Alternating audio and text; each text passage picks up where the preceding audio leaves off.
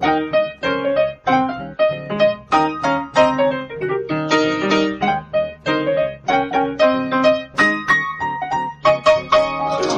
und herzlich willkommen zu Was denkst du denn? Mein Name ist Nora Espers. Mein Name ist Rita Molzberger und wir haben heute einen Gast da, nämlich Dr. Nadi Mirian. Und äh, sie ist quasi aus Paris eingeflogen zu uns. Oh yeah. Und ich freue mich total, dass du da bist. Hallo. Hi, danke für die Einladung. Schön hier zu sein. Du hast uns auch einen Themenvorschlag mitgebracht und weil du den Themenvorschlag mitgebracht hast, äh, kannst du ihn gleich mal elaborieren. Ich habe den Themenvorschlag Leid mitgebracht. Wie schön. Genau. Da habe ich mich sehr mal, gefreut. Genau. Ja, wir wollten ein bisschen positiver werden. Jetzt ähm, so hat es halt gerade geklappt. Deswegen nehmen wir das Thema. Aber ich finde auch tatsächlich, ich meine, es hat ja einfach gerade ähm, auf allen möglichen Seiten eine Bedeutung. Also es betrifft uns ja gerade auf den verschiedensten Ebenen. Deswegen finde ich äh, völlig legitim, dann auch darüber zu sprechen. In welcher Form, Nadia, hast du dich denn mit Leid beschäftigt? Also ich habe angefangen, eigentlich streng genau mit 14 mich mit Leid zu beschäftigen. Und zwar habe ich mich mit der Kriegsfotografie befasst und der Dokumentarfotografie als Teenie. Ähm, und äh, darüber bin ich äh, darauf gestoßen, dass ich angefangen habe, Michel Foucault zu lesen, obwohl ich die Schule nicht mochte und sehr schlecht war in der Schule, habe ich mich dann halt wirklich so mit so Machtinstitutionen und so aus dieser philosophischen Ecke beschäftigt. Und heute bin ich so weit, dass ich das Resilienzkonzept ein bisschen kritisiere, das heutige kapitalistische Resilienzkonzept. Die Rita und grinst gerade. Ich freue mich, wenn ich das so sagen darf, so sehr direkt. ähm, genau, und deswegen auch so ein bisschen äh, Leid äh, rekonstruiere im gesellschaftlichen Rahmen über Interviews, die ich geführt habe. Und du? Eine hervorragende Rita? Perspektive, die vielleicht ähm, mit mir ergänzt werden kann weil ich das aus bildungsphilosophischer Sicht nochmal rekapituliert habe und den Foucault weggelassen habe, weil ich hoffte, dass du den machst. Der ist ja eine wichtige Person in dem Zusammenhang. Und habe mir das nochmal angeguckt in Bezug äh, auf das Thema Lernen durch Leiden mhm. und die Auslegungen positiver wie negativer Art. Denn es ist ja häufig so, dass dem Leiden ähm, philosophisch auch so Potenziale beigemessen mhm. werden, was dadurch alles entstehen kann. Mhm. Aber je mehr man darüber liest, desto zynischer gerät es einem auch äh, in den Ohren. Mhm. Und diese beiden Seiten, finde ich, sollte man unbedingt anschauen. Also, dass es natürlich Potenziale hat mhm. und Leben ohne Leid kaum auskommt, kann man mhm. bestimmt von einer anthropologischen Grundgröße reden. Mhm. Aber ich finde, man ist schnell mit einem Fuß in so einem heroischen Topos von wir machen ganz was Tolles, indem wir das Die erleiden. Ja, genau. genau ja. So und um, ähm, das muss unbedingt vermieden werden, denn eigentlich soll menschliches Leben ja gerne auch leidfrei vonstatten gehen dürfen. Mhm. Und die zwei Seiten anzugucken, fände ich total spannend. Total. Und mir ist also ne Leid, ich habe mich als als Teenie sehr viel damit beschäftigt, über äh, Fehler nachzudenken, also wenn man was falsch macht und mhm. dann darunter leidet, weil so Schamgefühle mit mhm. dazukommen und mhm. so und habe mich dann gefragt, naja, wie geht das eigentlich ohne und ähm, ist es nicht eigentlich auch blöd, wenn man Menschen also wenn man Menschen immer davor schützt, Fehler zu machen und mhm. Leid zu erfahren, mhm. weil sie dann eben auch keine Erfahrung machen, aus der sie lernen und wachsen können. Das ist jetzt natürlich, mhm. ja, ja, das ja, ist jetzt ja. die Frage, ne? Wie, das ist genau die Ambivalenz, die genau, ich meinte. Die Ambivalenz, die man hat, aber man wünscht ja niemandem etwas Schlechtes. Man möchte alle Menschen davor bewahren, Schützen. negative Erfahrungen zu machen. Auf der anderen Seite wissen wir aber aus unserem eigenen Leben, dass es häufig die Erfahrungen sind, die uns auch wirklich enorm geprägt haben und die auch ähm, wenn es gut läuft, am Ende Wachstum verursacht haben, wie auch immer das dann aussieht. Mhm. Aber ähm, das sind halt häufig einfach auch wieder sehr lange und leidvolle Wege, bis mhm. man dahin gelangt. Aber so etwas mal durchgearbeitet oder durchlitten zu haben, mhm. das macht ja auch was. Das Problem ist halt, die Bedingungen müssen günstig sein. Und ich glaube, da müssen wir über, über so Bedingungen reden, unter denen eigentlich Leid auch ähm, überhaupt zu etwas führen kann, was wir dann am Ende für uns selbst wenden können. Mhm, genau, das ist ja auch so ein bisschen die therapeutische Ebene, die ich auch immer betrachte als Psychotherapeutin, dass ich merke, und das war auch eigentlich so der Grund, warum ich immer diese Psycho, diesen psychotherapeutischen Weg gehen wollte, weil da sehr viel Realismus drin ist. Und ich merke, dass über diese Tabuisierung von Emotionen enttabuisieren, und das ist vielleicht jetzt so meine persönliche, ist jetzt nicht wissenschaftlich, dieses ganze Instagram, ich stelle mich vor die Kamera und weine, das ist ja kein großes Enttabuisieren. Das ist schön, dass wir lernen, Emotionen nach außen zu tragen. Aber so diese Integration von Leid, die fehlt sehr oft, weil das Außen kommt. Jetzt nehmen wir mal an, jetzt wie in der Schule, die Lernerfahrung, Schuldgefühle. Ich habe einen Fehler gemacht. Das hat ja auch was Institutionelles, Macht wieder, die uns irgendwie formen möchte Jungschulhan würde sagen, zum Leistungsobjekt. So ist ein Philosoph, den ich sehr mag.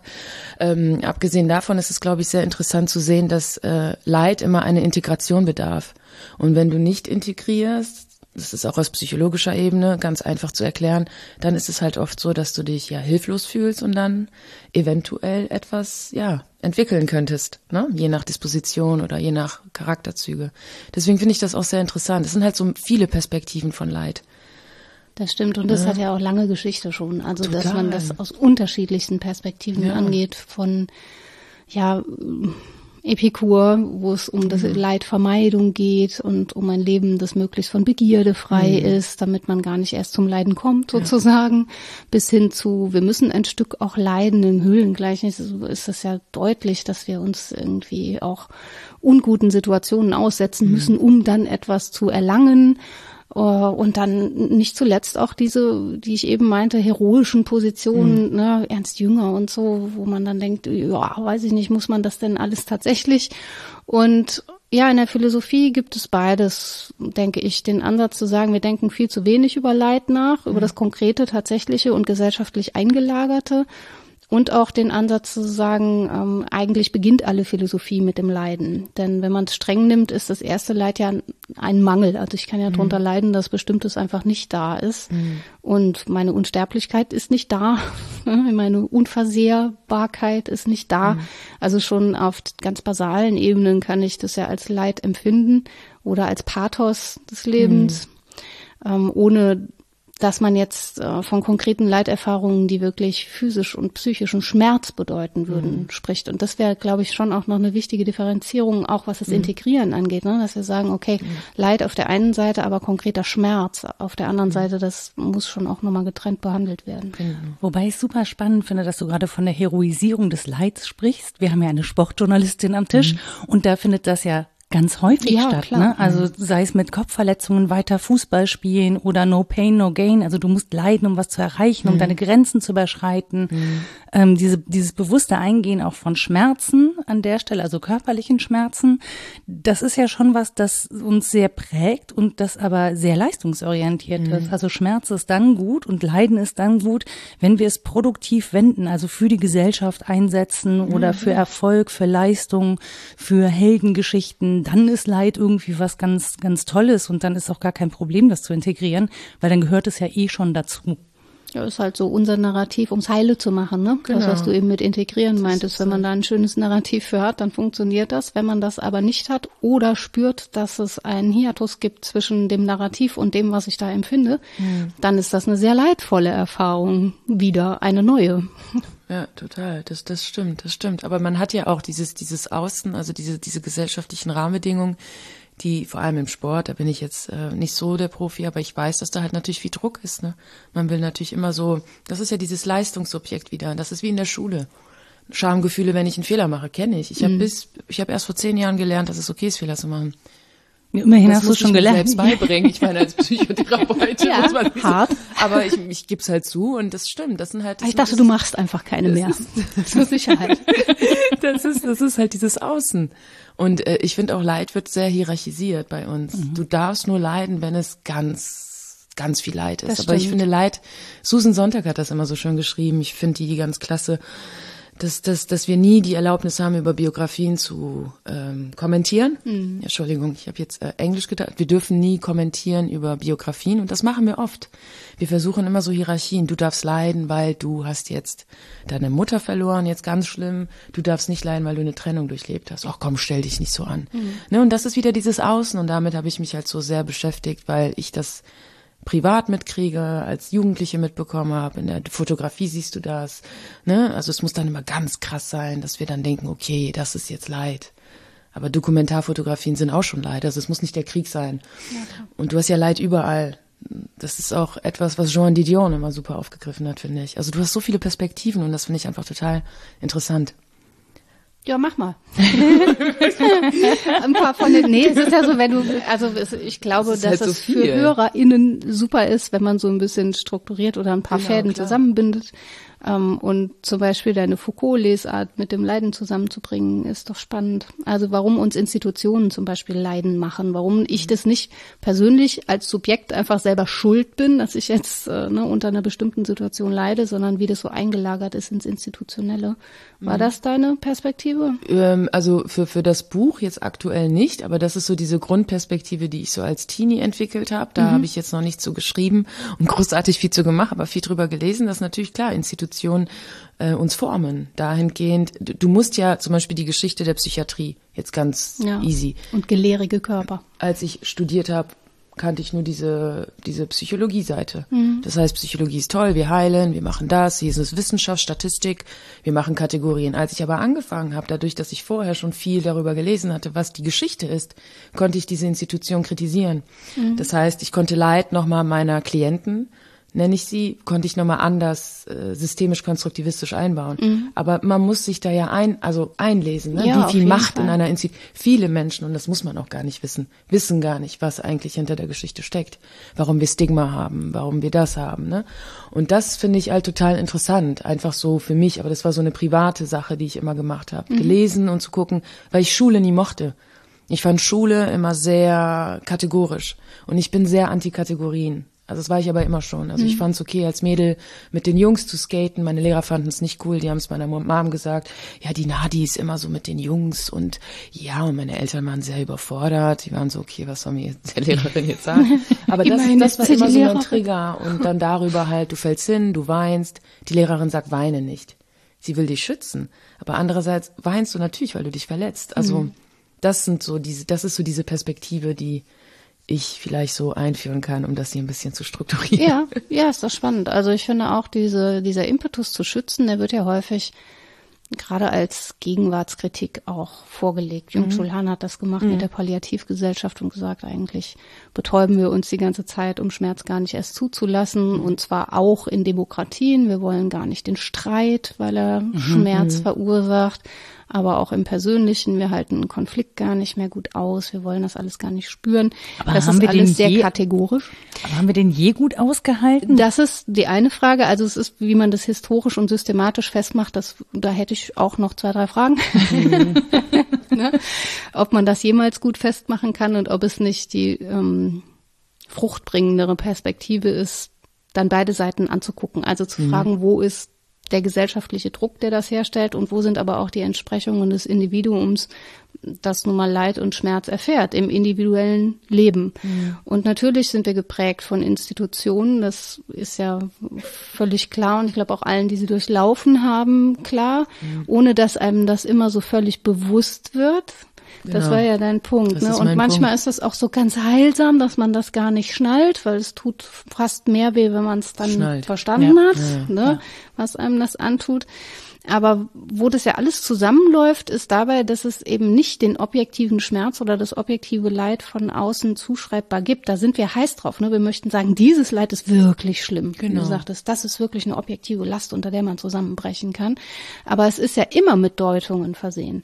Sowohl gesellschaftlich als auch individuell. Und diese Deutungen anzugucken, ist ja auch gerade biografisch wesentlich ähm, spannender und auch fruchtbringender für, für den Einzelnen, denke ich. Und ich finde ja auch in- interessant, was du eben gesagt hast, wenn die Lehrerin sagt, weine nicht, dass wir im Schmerz ja häufig auch übergriffig sind. Ne? Also ich lerne jetzt ganz viel so über Instagram, so von Menschen, die so Erziehungsratgeber machen. Also nicht diese Ratgeber, sondern das sind halt Leute, die sagen, naja, ähm, ich als Mutter begleite die Emotionen meines Kindes. Ich kenne das nicht, ich bin so nicht groß geworden. Ich bin groß geworden mit jetzt hör auf zu heulen, so schlimm war es doch gar nicht. Ja, und wenn du nicht, wenn du nicht aufhörst zu heulen, dann kann ich dir auch eine kleben, dann hast du einen Grund zu weinen. So.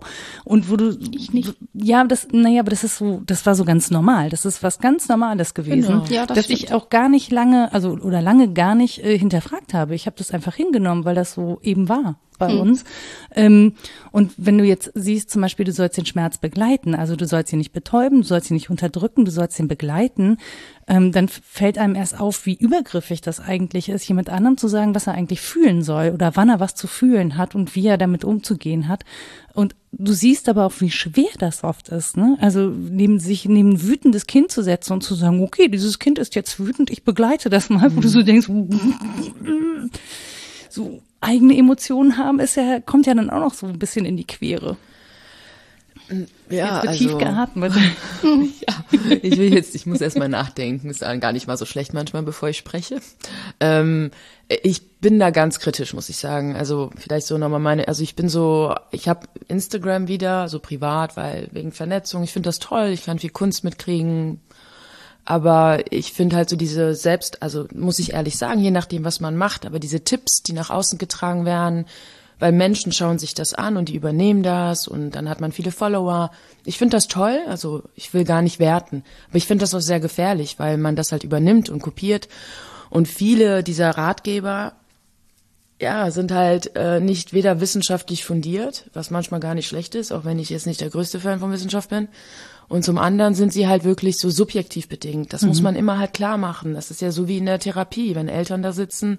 Ich würde nie einer Mutter, auch wenn die ganz viel therapeutisch vielleicht nicht korrekt macht, direkt so, das ist nicht korrekt, das sind die Tipps und das ist die Anweisung, fertig ist die Magie. Das ist ja so sehr kontextabhängig. Man muss ja mal gucken, da ist eine Kontextualisierung hinter jedem Menschen.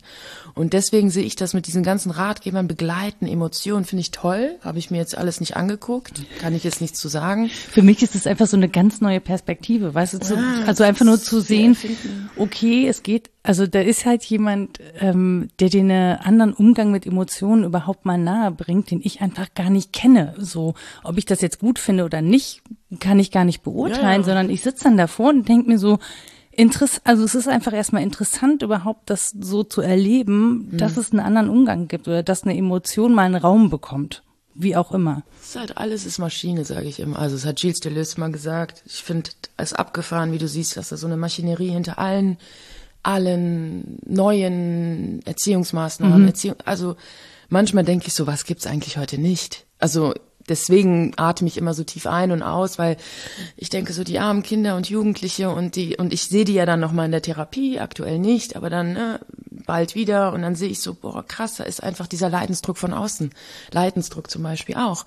Ne, ich forme dich, ich begleite dich in deiner Wut und ich glaube, dass da zu viel Anweisung ist, so wie du sagst. Also das für Leid gibt es keine Anweisung. Und deswegen hatte ich diese Interviews damals geführt. Die haben nämlich immer diese, will ich jetzt nicht viel drüber reden, aber die Interviewpartnerinnen die haben ganz schön nochmal Leid als subjektives Etwas da und die haben richtig gelitten. Ne? Sagst du noch kurz, wofür du diese Interviews Ach so, ja, sorry, ähm, habe ich das, äh, mein Kopf. ähm, ich äh, habe äh, angefangen, vor zwei Jahren Interviews zu führen, um dieses Resilienzkonzept nochmal so ein bisschen kritisch äh, zu untermalen und hab, wollte nochmal eine Rekonstruktion. Rita hat gerade jubelnd die Arme in die Luft gehoben. Resilienz hatten wir schon eine Folge. Da kann man ja dann nachhören, warum ich da auch zwei, drei Fragen habe. Ja. Genau, und deswegen habe ich mir einfach so gedacht, äh, da ich mich so sehr eingelesen hatte und so blinde Flecken gefunden hatte in der Forschung, dahingehend, dass das Narrativ halt total untergeht, habe ich mich halt damit beschäftigt und gedacht, okay, dann kannst du vielleicht nochmal auf Grundlage der Interviews und ein bisschen wissenschaftlichem Hintergrund natürlich äh, versuchen, so eine Rekonstruktion von Leid zu schaffen. Damit da so eine ich weiß nicht, ob mir das jetzt gelungen ist, ich weiß es nicht, aber so eine systemisch-konstruktivistische Sichtweise, vielleicht hilft das, also jetzt nicht als Self-Help-Book, das nicht, aber ich hoffe, dass wenn es jemand liest, dass da so eine Unterstützung ist mit, die, die Person hat dasselbe erlitten wie ich und ich darf jetzt leiden. Es gibt keine Anweisung, ich kann schwarz tragen drei Jahre und wenn es mir gut tut und ich nicht darunter leide, go for it. Und das ist mir auch immer so in der Therapie wichtig, oder auch privat. Auch so im Umgang, wenn Freunde leiden, ich leide. Ich will diese Freiheit. Leid ist auch so ein bisschen Freiheit. Vielleicht kannst du darüber mehr so philosophische ja. Verbindung. Genau. Das finde ich ein super spannender Ich ja. hatte noch eine konkrete Nachfrage, damit Bitte. ich das nicht vergesse. Hast du Mitleid empfunden beim Interviewen und Hören? Ähm, tatsächlich, äh, ja. Bei den Interviews äh, habe ich sogar tatsächlich äh, dreimal geweint. Mhm. Also bei drei Interviews, ähm, was für mich vollkommen okay war, aber schockierend, weil ich ja eigentlich Leid oft erfahre und ich dachte, ich bin beruflich, aber ich war gar nicht beruflich. Mhm. Also ich war die Nadi privat, die diese Idee hat und jetzt schreiben wollte. Und das war, ja, das war schon, das war schon eine Nummer. Also das, das, das muss ich sagen. Ich habe auch extreme, also was heißt extreme, aber leid, leidvolle, jetzt um eine, keine Hierarchie, aber schon eine extremere Stories rausgesucht und Menschen, die, wo ich wusste, die sind definitiv sehr resilient damit umgegangen, aber die zeigen auch diese super tolle Balance bei Resilienz, weil Resilienz ist kein, äh, also das, was wir alle mitbekommen, es ist kein Kontinuum. Mhm. Niemals. Das ist so wie Gesundheit und Krankheit. Es gibt Phasen, wo du gesünder bist, es gibt Phasen, wo du ganz krank wirst. Und das war mir wichtig, dass ich da auch nochmal so mhm. wissenschaftlich mittels der Interviews und der Interviewpartnerinnen äh, hervorhebe. Mhm. Und klar, ich habe gelitten. Ja, ja, weil dieser Punkt ist ja, Mitleid ist auch Leid. Genau. Und wir versuchen sicher einiges davon stillzustellen, entweder mit Anweisungen oder auch mit wissenschaftlicher Perspektive, mhm. ja, uns da ein Stück ja, von loszusagen, dass wir da jetzt involviert wären und das schaffen wir nie. Das mhm. finde ich schon mal spannend. Und auch, dass es ähm, Schmerz, selbst wenn er gesagt wird, wird er nie absorbiert in dieser Sprache. Mhm. Der geht ja darin nicht auf. Das ist auch mit einer freudvollen Erfahrung. Ja, so jede Erfahrung ist erfahrener werden und Teil Erfahrung mit Welt machen, Teil aber auch eine Selbsterfahrung mhm. machen, auch als Interviewende, mhm. denke ich, diese Erfahrung zu machen. Und das geht eben nicht auf, indem man es dann band. Selbst wenn man es in ein Buch band. Und das ist vielleicht. In Büchern ist viel zu wenig Platz, sage ich als Podcast. du kannst ja auch ein paar Regalmeter verfassen, aber das ist eben nur, das ist halt nur das Sagbare. Und wir sprechen ja nicht umsonst von unsagbarem Leid, weil es dann diese Grenzen des Sagbaren verlässt. Und da ist vielleicht tatsächlich nur noch Mitleid das, was bleibt oder in der Stimmung mitzuschwingen mhm. in dem Moment, das ist vielleicht das, was die Ratgeberliteratur, mhm. da musste ich grinsen, weil die ist wirklich spannend. Also das Thema Ratgeberliteratur und warum das WissenschaftlerInnen keine Ratgeber schreiben, niemals. ähm, ja. Aber ne, das ist die Übersetzung im Prinzip, dass du dabei sein und begleiten sollst. Ich würde sagen, du kannst halt mitschwingen und mhm. versuchen, dem Leid Raum zu geben. Du musst aber wissen, dass es auch darin nicht aufgeht. Du machst es damit weder besser, noch ziehst du es dir an, noch kannst du wirklich eine echte Hilfe sein, mhm. in dem Sinne, wie du das sein möchtest, nämlich dieses Leid in irgendeiner Weise ungeschehen zu machen oder, ein, wie der Kölner sagt, ein Läppchen drum, ein mhm. Pflaster mhm. drauf. Alles sehr nett. Ähm, das Leid für sich bleibt aber häufig unsagbar, ja. eben weil es eher passiv Erlittenes ist. Und das ist ja auch der Ursprung, ne? dass man sagt, Partei Matos, das, das ist um, ähm, das, was uns widerfährt, ein mhm. Widerfahrenes. Da haben wir keinen Zugriff drauf. Ja. Und ja, das kann der Beginn von Freiheit sein. Wenn mir was entzogen ist und mir Fremdes begegnet, dann ist da die Freiheit zu reagieren. Ich mhm. habe nicht einen Instinkt, der sagt, und jetzt mach das, sondern mhm. da beginnt sicher was Neues. Aber wir sollten das nicht kleinreden oder sagen, na super, jede Krise eine Chance. Naja, klar, ja. natürlich. Na, ich finde den Freiheitsgedanken, Rita schenkt noch eine Runde Tee, ich ne? Tut mir leid. Jemand eine Kanne. Ähm, Nee, ich finde den Freiheitsgedanken darin total spannend, weil ähm, das ja auch eine Befreiung ist aus den Zwängen, in denen wir leben, mhm. ne? also aus diesem Alltag, in dem wir leben. Und du hast das eben schon so in so, so einem Halbsatz gesagt, wenn jemand drei Jahre Trauer tragen will, dann soll er drei Jahre trauern. Man muss sich mal gucken, wie Leid auch verriegelt ist im Arbeitsrecht zum Beispiel. Wie lange darf ich mir als Arbeitnehmerin, Arbeitnehmer überhaupt frei nehmen, wenn Familienangehörige sterben? Also wie lange habe ich da zu trauern und ab wann habe ich da wieder zu funktionieren? Das ist überhaupt nicht realistisch realistisch. So. Und dann ist es auch im, im, im Arbeitsprozess häufig nicht eingelagert. Also wenn es gut läuft, du hast ein gutes Kollegium, du hast einen guten Arbeitgeber, dann kann das so sein. Das muss aber nicht notwendigerweise so sein. Ähm, und häufig schämt man sich ja auch so ein bisschen, ne, dass man eben zum Beispiel nicht funktioniert. Wir sind so darauf konditioniert zu funktionieren, dass zu dem Leid oder der Trauer, die wir erfahren, zum Teil ja dann auch noch die Scham kommt, nicht zu funktionieren, nicht zur Verfügung zu stehen, nicht die Aufgaben erfüllen zu können. Und wir haben gar keine, also diesen Freiraum wirklich zu leiden, äh, den sehe ich ehrlich gesagt in unserer Gesellschaft gar nicht. Schweigen am Tisch.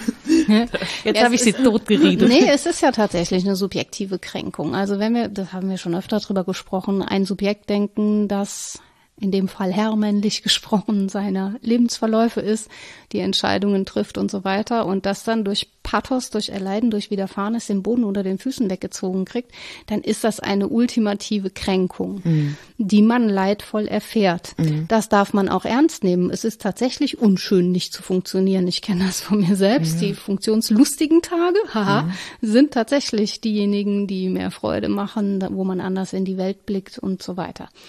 Dennoch ist Subjekt ja auch nicht nur das, was regelt und macht und tut, sondern immer sowieso auch das Unterworfene. Schon ne, grammatikalisch vom, vom Wortursprung her, subikere ist das Unterworfene und wir sollten gut daran tun, Pathos ins Leben zu lassen, weil wir es ohnehin nicht wegregeln können. Ne?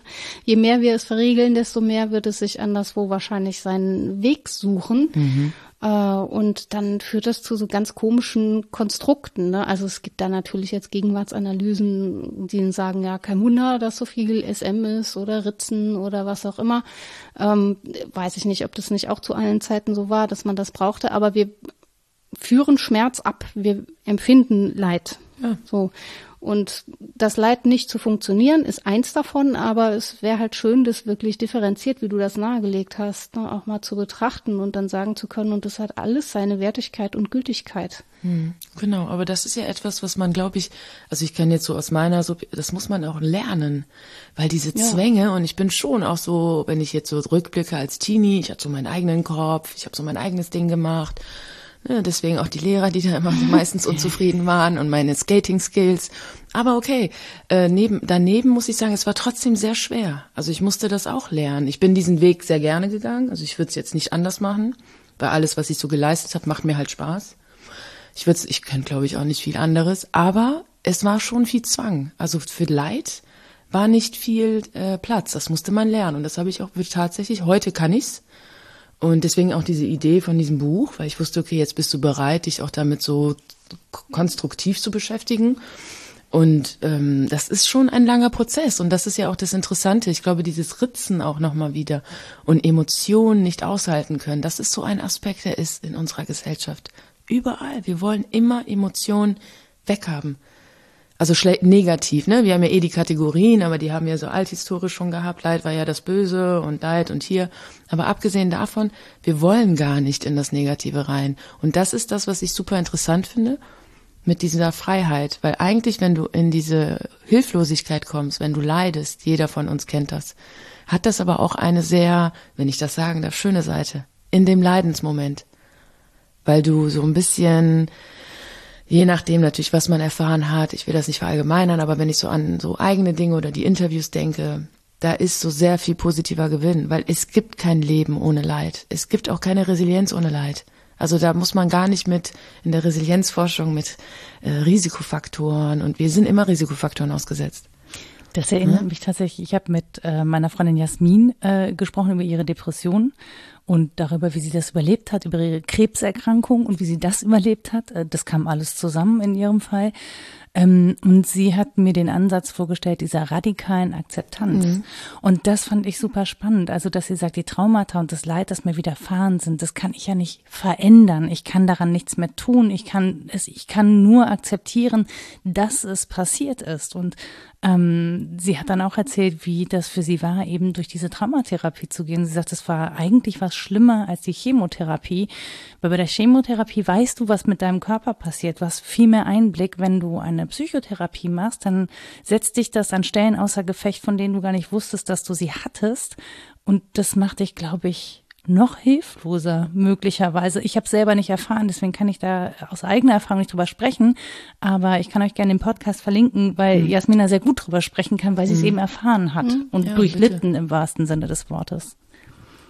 Ja, es gibt eine große Geschichte negativen Denkens. Das ist jetzt nicht so flapsig, wie es sich anhört. Ne? Negativität ist zum Beispiel, glaube ich, das Grundmuster der Adornoschen Theorie, ja, zu sagen, was alles nicht mehr sein darf, was alles kritikwürdig ist, was wir unter dem Vorzeichen des Negativen angucken sollten. Aber auch schon Schopenhauer. Die ganze Welt gerade. Ja, alles, ja, ja. Es hilft ja. Ja. Also Schopenhauer hatte erstmal vorgeschlagen, dann machen wir mal nicht, was Leibniz macht. Nicht der Butterkeks, aber so ähnlich. wir machen mal nicht, das ist die beste aller Welten, sondern wir denken mal, das ist die beschissenste aller Welten und mal gucken, wo wir dann im Denken rauskommen, wenn wir es durchdenken. Es gibt auch radikale philosophische Schulen, die sehr nah nahelegen, dass alles Sein nur Leid ist und man sich des Seins möglich zu entledigen habe. Mhm. Das gibt's auch in der Lyrik und ja, das passiert nun, doch von alleine.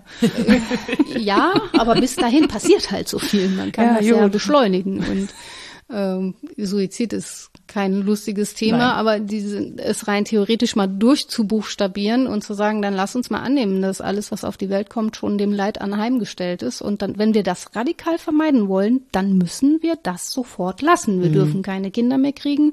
Wir sollten möglichst alle Tiere umbringen, die uns so begegnen, mhm. weil deren Leben ist auch Leid. Also wir sollten dafür sorgen, dass möglichst bald kein Leben mehr ist. So, das war jetzt nicht Schopenhauer, das war eine sehr äh, seltsame Auslegung von Schopenhauer, die auch nicht sehr viele AnhängerInnen gefunden hat. Aber es mal auf die Gegenfolie zu ziehen und zu sagen, dann lass uns doch mal gucken, wohin hat uns die Positivität denn gebracht? Dahin, dass wir Emotionalität unterdrücken, da wo sie leidvoll ist, dahin, dass Menschen die ganze Zeit weiterleiden und versuchen, das Sagbare irgendwie zu integrieren, mhm. das Unsagbare kann Aber nicht sie hat uns so toll produktiv gemacht. Ja, hat sie auch. Die Moderne hat viel Gutes gebracht. Ja, ja oh ja, zum Beispiel auch ähm, das Verbot von Folter und Leid. Es ja, wird aber immerhin. weiter gefoltert und gelitten. Total. Es ist so viel Schmerz auf der Welt, obwohl die Moderne den Schmerz ja in bestimmte äh, Kategorien auch fasst, die wichtig und gut sind, nämlich zu mhm. sagen, das ist politisch nicht gewollt, es ist juristisch nicht in Ordnung, diese Dinge dürfen nicht passieren und sie passieren aber trotzdem weiter. Und ich glaube, das ist so eine Kränkung, mit mhm. der wir klarkommen müssen und das letzte jetzt, Nietzsche. Entschuldigung, aber ich muss Nietzsche. Da ist er, da ist er. Ja, Nanu, aber das ist ja wirklich dieser Gedanke, dass Geht Leid nur 30 an sich Minuten, ja. Ich habe mich voll zusammengerissen, oder? Ich bin über Schopenhauer rangepirscht. Das habe ich gut gemacht. danke, danke. Nein, aber ich fand diesen Gedanken wirklich verrückend zu sagen, das Leiden ist nicht das, was Menschen fertig macht die Sinnlosigkeit des Leidens ist ja. das, was Menschen fertig macht. Das, das muss ich auch unterstreichen, das sehe ich genauso. Und das ist auch nochmal zurück zu dir ganz kurz mit der Therapie, diese Übertherapie, da bin ich auch sehr ja. kritisch mit.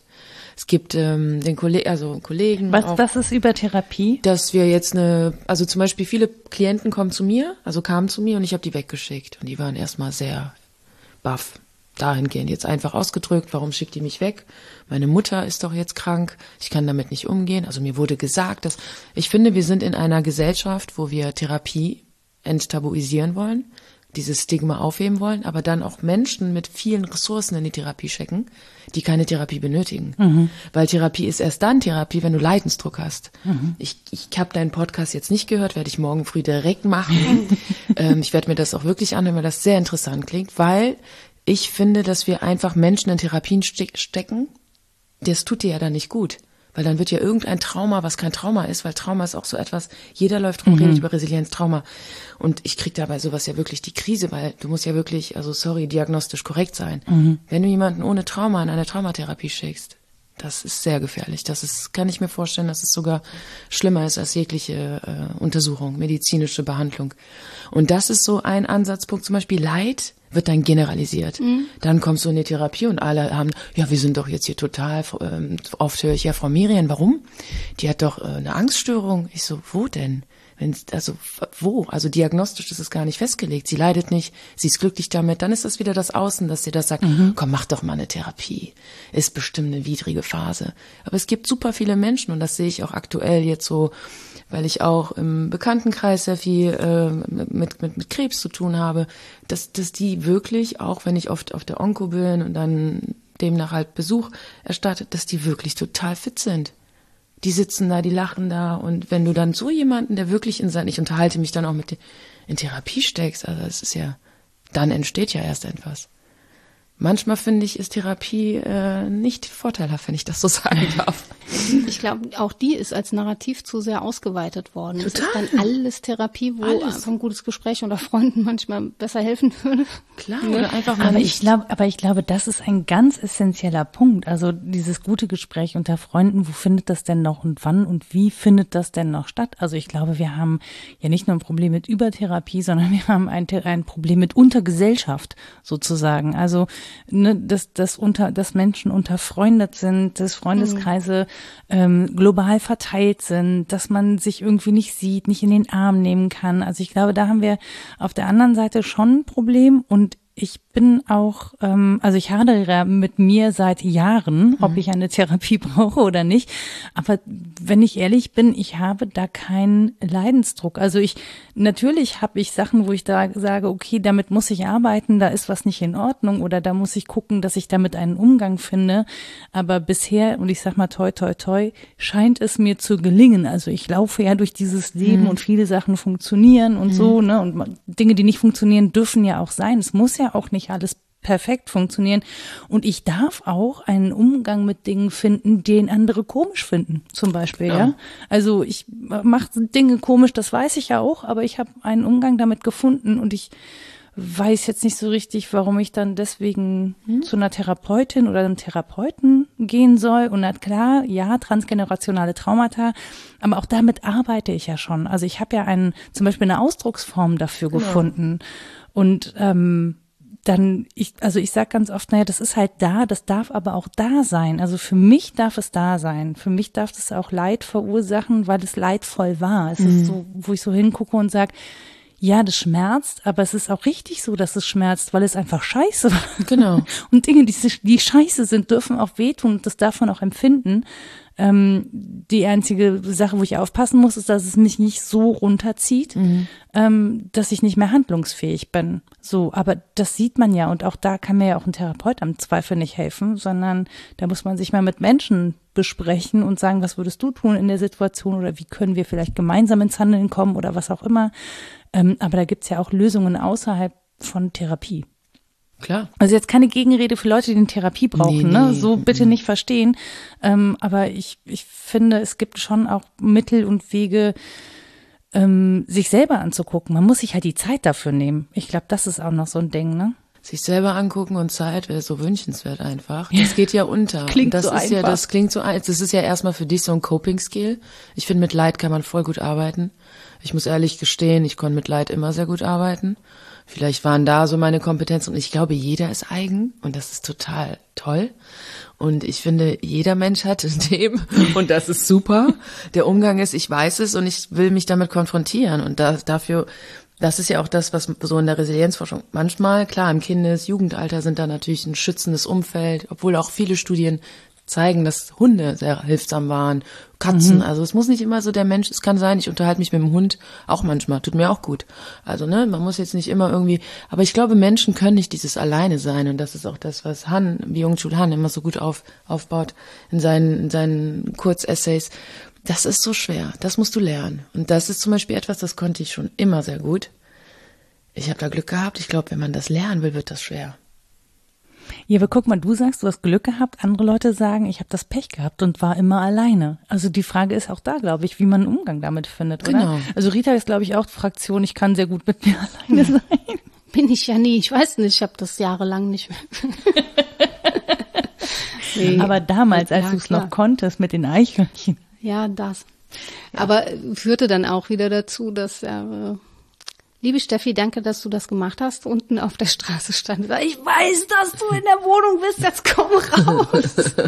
Du gehst nicht ans Telefon. Das tut dir nicht gut. Wir haben so lange Radau gemacht, bis ich die verkackte Tür aufgemacht habe. Und ich halt sehr gut, sehr alleine sein konnte. Und das äh, war schon umgeschlagen auch, ja. Das war gut, diesen, aha, den Anruf des anderen. Das ja, ist in der Philosophie anders gedeutet, mhm. aber der ist auch manchmal ganz konkret, dass mhm. der andere einen äh, rufen muss, mhm. Appellare, ne? dass mhm. ich einen Appell hören muss, mhm. um ich zu sein. Aber was du meinst, Nora, ist ja, dass du Raum brauchst für die Sinnfragen, die am Leid oder meinetwegen auch an der Einsamkeit, die ja eine Form von Leid sein kann, wenn man mhm. das so erlebt, dranhängen. Und wenn es diesen Raum nicht gibt, wenn der gesellschaftlich verschlossen wird mhm. und dieser Möglichkeitsraum für Reflexion was ist, was dir als persönliche Schrulle zugeschrieben mhm. wird, so, ach so, die, ja gut, die, die sitzt manchmal einfach da und denkt nach, haha, verrückt. Ja. Und ich denke so, ja, hä? Das, das ist schon legt so. dir einfach ein iPhone auf den Schoß und dann ja, dann ist merkt, gut. Wenn du drauf guckst, ist gut. Ja, ja. ja, ja. Ich mhm. habe dann auch angefangen, einfach Bücher dabei zu haben. ähm, aber wenn es diesen Raum nicht gibt, dann ist das schon eine Erfahrung, die uns ja gar nicht erst dahin drängt, das Unsagbare vom Sagbaren mhm. zu unterscheiden. Dafür brauche ich ja Zeit. Mhm. Das muss ich ja erstmal rausfinden, was raus will von innen nach außen, was aber auch gern drin bleiben möchte, was welchen Ort haben möchte, zu wem gesprochen sein will, was welche Resonanz haben möchte. Und das verstehe ich gut, wenn du sagst, ähm, Therapie ist mittlerweile vielleicht so ein Ort, der da sehr schnell zugeschrieben wird. Dann geh halt in Therapie, wenn du ja, diesen ja, Raum nicht hast. Aber schön wäre natürlich sehr viele verschiedene dieser Räume Total. zu haben, gemeinsamen Spaziergänge oder was weiß ich, ganz alltägliche Räume. Früher waren das häufig auch Feste und Rituale, in denen so kollektiv was verarbeitet ja, wurde. Ähm, und je mehr das erodiert, desto schwieriger wird das natürlich. Klar, oder mal allein ins Restaurant gehen. Könnt ihr, wart, könnt ihr euch an das erste Mal erinnern? Ich kann mich super an das erste Mal erinnern. Auch. Ich war sehr jung. Es war, war super. Schlimm. Also wirklich, mich haben alle angestarrt. Ja, alle. Ich bin, auch, ich bin auch selten allein geblieben. Es kam immer jemand und wollte sprechen, ja. kommunizieren oder irgendwie Mitleid erregen. Ja, oder Telefonnummern haben oder ah, okay, okay. Sachen machen. Nee, bei mir waren es eigentlich immer ältere Menschen, die dann irgendwie so, so ein bisschen Mitleid hatten, glaube ich, oder was weiß ich. Arme Kleine. Aber die arme Kleine. Aber das war zum Beispiel echt, äh, das habe ich aber, also diese, diese Herausforderung, die wir suchen. Aber es ist Balance. Also ich kann sehr zum Beispiel, das musste ich auch lernen und das im Zuge dieser Erfahrung, allein ins Restaurant gehen, das war total herausfordernd. Ich weiß das noch. Ich ja, alles allein, also allein in einen alleine, Raum gehen, der alles. für Alleinsein nicht vorgesehen genau, ist. Der nicht für Alleinsein. In eine Bar cool. zum Beispiel. Allein ins Kino ist schon, da geht wenigstens das Licht aus, aber das genau. finden Menschen auch schon weird. Wenn man genau. den Film aber ja sehen möchte oder genau. das Kinoerlebnis gern hat, dann ist das ja die genau. logische Konsequenz, da niemand ja. anders zuzuzwingen, sondern im Zweifel mhm. allein zu gehen. Ja. Von mir wird ja gesagt, ich hätte schon sehr früh gesagt, kann ich alleine. Anscheinend hat das mit mir nicht so viel gemacht. Achso, das war wegen der anderen. Das kann natürlich auch sein. Du so. bist nicht therapiebedürftig, sondern all die anderen um dich herum. Aber das ist doch so, da sind wir uns doch eh einig, Ja, natürlich. Also, Klar, natürlich. Das Außen. Nein, aber tatsächlich kann ich mich daran gar nicht so gut erinnern. Ähm, ich kann mich wohl daran erinnern, dass ich echt immer wollte, dass Menschen von außen kommen und mich so abholen und in ihren Kreis bitten mm. und so, weil ich das alleine nicht herstellen konnte. Aber das hat halt nie jemand gemacht. Wow. Also, ja, ja, das ist, also, aber ich weiß auch nicht, ob das daran liegt, an dem, was ich ausstrahle oder so, oder dass ich das einfach auch lange nicht wusste, was ich ausstrahle. Mhm. Mittlerweile ist es ja so, ich kann da, ich kann einfach super gut alleine sein. Ich, ich gehe selbstverständlich alleine ins Restaurant oder auch mhm. äh, auf eine Party. Ich bin tatsächlich nachher immer alleine gegangen, weil ich aber auch wusste, ich treffe da Leute, die ich sowieso kenne. Mhm. Und dann war ich irgendwie so unabhängiger, mhm. wenn ich alleine unterwegs war. Das hat bei mir nicht so ein nicht so ein Leidensdruck ausgelöst anscheinend. Allein und einsam sind ja auch zwei verschiedene ja, Dinge. Genau. Genau. Total. Aber du hast gerade eben äh, Rituale angesprochen. Mhm. Wie oder was sind denn Rituale, die du machst, wenn du mit Leid konfrontiert wirst, das dich persönlich ähm, auch erschüttert, zum Beispiel? Das gibt's ja. Ja, das gibt's und das gab's sehr oft. Ähm, jetzt heute die Rituale sind die ist die Konfrontation. Also die Radi, also ich bin ein großer Fan von der Acceptance Commitment Therapy, also radikale Akzeptanz. Das ist die mhm. dritte Welle der Verhaltenstherapie. Und ich denke, das höre ich dann morgen auch im Podcast ganz gut, weil ich muss auch ehrlich sagen, du kannst ja nur das machen, was du selbst ausprobiert hast und das dann so weitergeben. Alles andere ist funktioniert nicht, mhm. meines Erachtens nach. Und ich habe sehr früh angefangen zu akzeptieren, akzeptieren zu lernen. Das heißt, das Leid auszuhalten, den Schmerz. Äh, über Leid ist Schmerz entstanden. Das war bei mir sehr häufig, mhm. dass ich über Leid aushalten, dass ich eine Gastritis bekommen habe. Ich war so eine Gastritis-Patientin eine Zeit lang. Und aber ich habe das dann ausgehalten. Das heißt, meine Ernährung angepasst, trotzdem gelitten. Das heißt, trotzdem sehr melancholisch, mir da eine Flasche Wein aufgemacht ab und zu. Also das Leid trotzdem irgendwie, das klingt total abstrakt und absurd, genossen. Kann man das überhaupt so sagen? Rückblickend würde ich sagen, habe ich das immer die Konfrontation genossen, weil es die Wahrheit, das war meine Realität. Es gibt ja nur zwei Wege. Entweder gehe ich zurück, also gehe total in die Vermeidung, mache Party für ein Jahr, auch kein Problem, oder ich beschäftige mich damit. Und ich habe gemerkt, dass diese Vermeidung sehr früh gemerkt mir nicht gut tut weil das Leid massiver ist. Und ich habe über viel Literatur auch, das war mein Literatur, also so, so angefangen, sehr viel noch mehr zu lesen. Und dann natürlich viel über Leid, da habe ich das erste Mal Schopenhauer gelesen, was man natürlich häufiger machen muss, um es zu verstehen, sehr häufig. Aber sowas halt zum Beispiel, das waren so meine Rituale, Nischen zu bauen und das Leid dazulassen und einen Genuss zu finden, wenn man das so sagen darf. Wieso da, du darfst das selbstverständlich sagen? So, ich sehe schon Nora überlegen. nee, nee, ich überlege was, ich überlege okay, gerade okay. was anderes, mhm. ähm, ähm, weil ich mich ja sehr viel mit mit Nationalsozialismus beschäftige, ne? Ja, ja, so, also auch aus familiären Gründen mhm. und mir das ja alles immer reinziehe und auch wenn das ein bisschen, also manchmal wirklich zu viel ist und ich merke, wie ich zum Beispiel damit umgehe, indem ich es immer in Wut umwandle. Also das ist bei mir löst es eben Wut aus, ja. Das heißt wenn ich bestimmte Bücher lese, die kann ich nicht verleihen, weil ich dann wütende Kommentare daneben schreibe, mhm. um das loszuwerden, weil ich das empfinde. Also ich empfinde ein Gefühl dabei. Und natürlich ist es Leid, aber ich glaube, weil ich das Leid nicht gut aushalte, ähm, versuche ich das in Wut umzuwandeln, weil dann kann ich, dann komme ich so ins, in die Aktion, weißt du, dann kann ich wenigstens irgendwas machen und wenn ich äh, auf diese Seiten schreibe, wie scheiße ich Nazis finde mm. und was das mm. für Riesenarschlöcher sind mm. und mhm. wie widerlich das alles ist, was ich da lese, aber ich muss einen Ausdruck finden dafür. Ich könnte mich jetzt nicht hinsetzen ähm, und darüber weinen. Ich habe darüber auch geweint natürlich, mhm. ne, aber ich, ich komme mit dem, mit auch, auch in Angesicht dessen, was gerade in der Welt passiert, ich komme mit dem Leid an, als solchem einfach nicht mehr klar, weil ich merke, ich kann nicht noch mehr leiden. Ich weiß gar nicht mehr, wohin mit diesem ganzen, mhm. mit diesem ganzen Mitleid, Mitempfinden, was ich da habe. Ich, ich kann überhaupt nicht mehr, es ist einfach, das, das ist, ist, zu viel. viel. Das ist viel zu viel. Und ich will es aber trotzdem sehen und bewusst haben. Ich will auch nicht abstumpfen dagegen. Aber das finde ich gerade zum Beispiel ultra. Ich merke gerade beim Reden, wie sich das bei mir so zusammenzieht, mhm. wie ich so denke, so, so, mhm. aber das darf es halt nicht sein. Also, weil du musst ja handlungsfähig bleiben. Gerade im Angesicht von Leid musst du handlungsfähig auch sein. Und das finde ich gerade unglaublich schwer. Also da, da, das überfordert mich so. Mhm. Aber klar, ich zum Beispiel, ich habe das mit dem Iran. Ich bin Perserin. Mhm. Meine Eltern sind äh, vor der islamischen Revolution gekommen. Wir waren nie da, wollen also möchte auch keiner zu politische Strukturen. Gerade aktuell bin ich sehr getriggert. Ich trage das alles jetzt nicht so nach außen, aber es triggert mich stark, weil ich halt so mit mit dieser äh, ja, mit diesem, mit dem Leiden, Exil-Iraner, mein Vater Journalist, musste kommen, dann die vielen Hinrichtungen der Familie, das, was ich als Kind auch schon so mitbekommen habe. Ähm, ich bin auch immer wütend geworden. Ich habe die alle immer, ich konnte die so gut. Also wirklich meine, mit fünf konnte ich schon Persisch fließend, nur um die alle zu beleidigen. Machen wir jetzt alles nicht.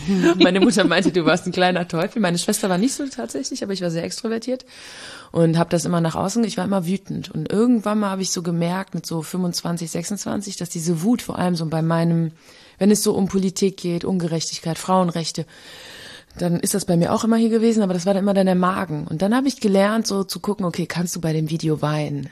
Ne? Und dann habe ich das wirklich geübt selbst. Weil die Wut hilft mir, um zu handeln. Das heißt, ich kann mich einsetzen. Jetzt in Paris war ich auf vielen Demonstrationen und habe da so mich so meine in die Community reingetan und dann war das toll. Oder auch hier in der Kunstcommunity, da machen gerade auch viele persische Künstler viel, mich angehangen. Da kann ich meine Wut platzieren, aber privat muss ich kann ich das nicht mehr. Also ich, ich, ich merke, dass mir das einfach auch nicht gut tut. Diese, diese Softness muss ich dann holen, weil wenn ich wütend werde. Nicht gut. Nee, nee, nix gut. Für niemanden. Ist ja wirklich für niemanden gut. Also, genau. Ja. Ja, aber äh, tatsächlich bei diesen Demonstrationen, ähm, das finde ich auch krass, wie Menschen sich über das Leid gerade zusammenfinden mhm. und ähm, einen Umgang damit finden, indem sie sich gegenseitig bestärken, aber auch ähm, ja, unterstützen, annehmen auch. Ne? Da kommen ja Leute zusammen, die vorher nicht zusammen waren, ja. zum Beispiel. Also dieses verbindende Element. Ich will nicht sagen, dass das alles positiv ist, mhm. ne? aber äh, an der Stelle hat es halt eine verbindende Kraft. Also dem wohnt schon eine Kraft, dem Leid wohnt eine Kraft inne, in mhm. irgendeiner Form. Das ist das, was ich eingangs meinte mit dieser Ambivalenz, äh, das als Potenzial zu deuten. Mhm. Das ist ganz sicher so Begegnung mit etwas und sei es nur die Abwesenheit von was äh, oder auch ein radikaler Mangel oder tatsächlich schlimmer Schmerz bis hin mhm. zu Folter und Hinrichtung. Ähm, natürlich sind da Potenziale, das ist ja das, was ihr gerade besprochen habt. Man darf nur nicht zu schnell sein und es nur von dieser Seite her lesen, mhm. denke ich sondern dem auch Raum geben, dass es jenseits dessen das ganze Unsagbare am Leid gibt, was nicht übersetzt wird in Aktion, was nicht übersetzt wird in was auch immer, Kultur, mhm. äh, Poesie, Musik wird häufig so als Katalysator genannt. Ähm, Adorno hat das, deswegen hat er Schönberg so verehrt, mhm. weil das so schön krachig und widerständig ist ja. und so negativ dialektisch. ähm, ja, das alles ja und darüber hinaus auch nein. Es reicht genau. halt nicht hin. Ja, aber Leid teilen, also wir haben ja dieses ja. Sprichwort, ne? Aber dass, dass man Leid teilt und auch mitteilt, ist ja auch wichtig. Also dass man Leid nicht nur in sich und für sich behält, sondern es mitteilt. Und ich glaube, auch da gibt's ganz viel Zurückhaltung, weil man die anderen nicht belasten möchte mit seinem Leid. Mhm. Aber das ist ja unabdingbar. Also ich oft kann ich das gar nicht alleine bewältigen und das soll ja auch gar nicht so sein, oder? Die anderen finden das ja häufig auch eine echte Unverschämtheit, wenn man im Nachhinein sagt, ich habe total gelitten ein halbes Jahr lang, aber ich habe da mal nichts gesagt, ich wollte dich nicht belasten, dann ist mhm. es ja auch eine Form von Unverschämtheit, dem genau. anderen das nicht zugetraut zu haben oder ähm, diese Art von Vertrauen nicht aufgebracht mhm. zu haben. Ich glaube tatsächlich, Leid hat ein Kontinuum, mhm. wenn man das so, das ist mir jetzt so in den Kopf, das ist ganz interessant, das muss ich mir notieren später. Leid als Kontinuum, also nicht Wir so. haben es aufgenommen. nicht so Balance zwischen Resilienz und Leid, sondern Leid, Kontinuum.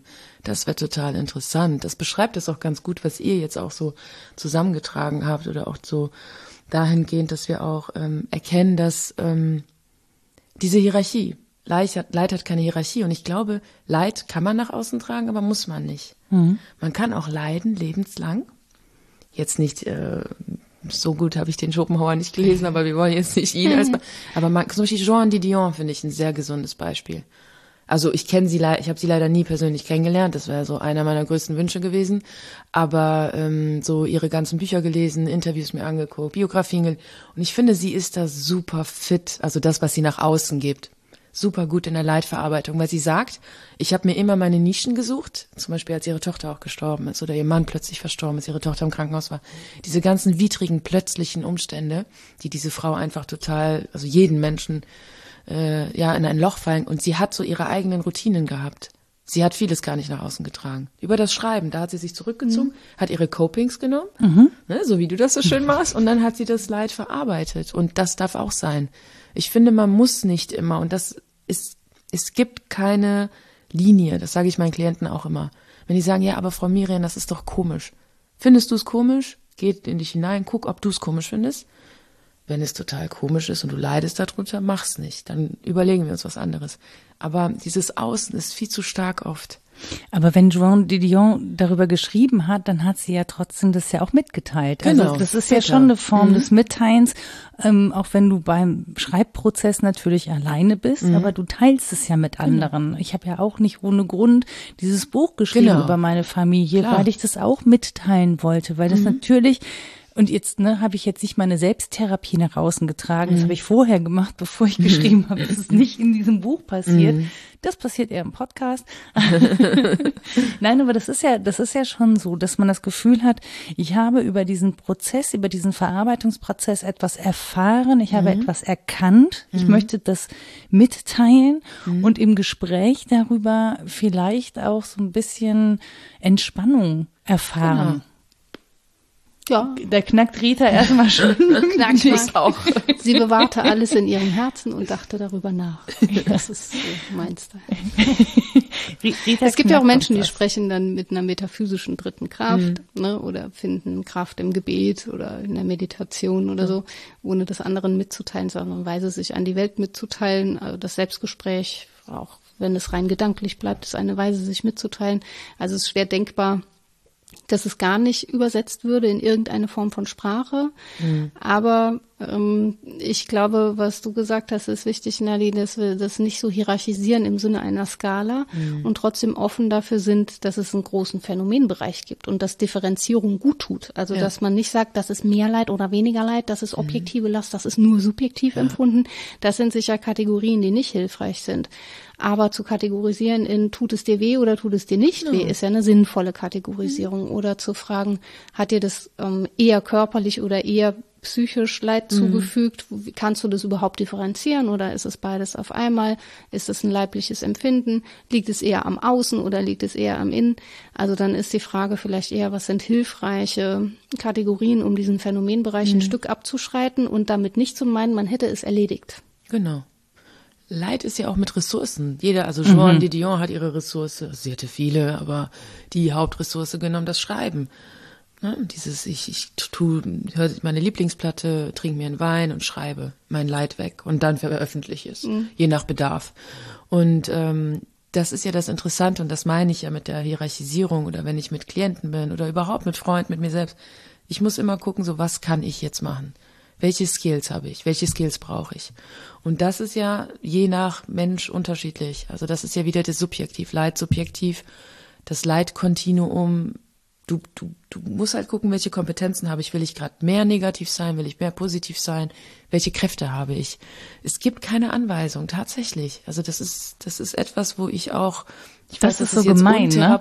Nee, nee, aber, aber, das ist so gemein, dass man immer sagt, na ja, ich hätte jetzt gerne Anleitung, wie ich damit umgehe. Ich möchte meinen Freundinnen und Freunden helfen mhm. und so. Und dass man sagen muss, hm, du musst halt zuhören, was die gerade brauchen und ne, ja. möglicherweise sagen sie dir das oder sie müssen es auch selber rausfinden und dann musst du das aushalten. Ja. Und auch im Aushalten übrigens steckt ja viel Leid, weil wir so untätig und hilflos ja. sind und da ist was, wo man sagen muss, bei wem bin ich eigentlich gerade, mhm. wenn es um Leid geht? Bin ich jetzt bei der anderen Person oder bin ich bei mir?